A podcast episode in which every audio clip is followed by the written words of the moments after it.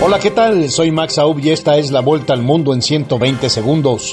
Corea del Norte aseguró este viernes haber probado un nuevo dron submarino de ataque nuclear capaz de desencadenar un tsunami radioactivo y culpó a los recientes ejercicios militares entre Seúl y Washington de deteriorar la seguridad en la región.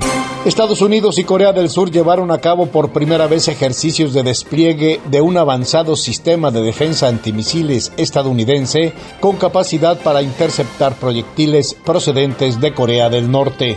China nunca ha pedido ni pedirá a compañías o individuos que recaben información o se la proporcionen en otros países infringiendo la legislación local, aseguró hoy la Cancillería de ese país ante un posible veto a la red social TikTok en Estados Unidos.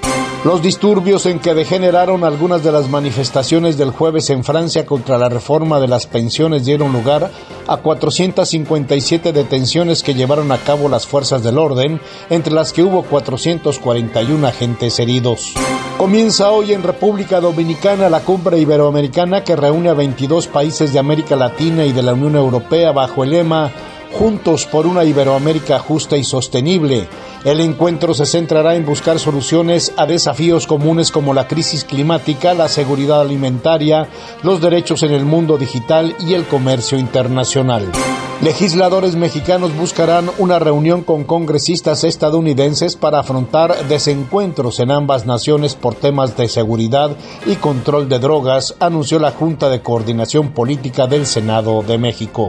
La economía colombiana está experimentando una transición necesaria hacia un crecimiento más sostenible, afirmó el Fondo Monetario Internacional, que alabó el objetivo de reducir la dependencia del petróleo y el carbón.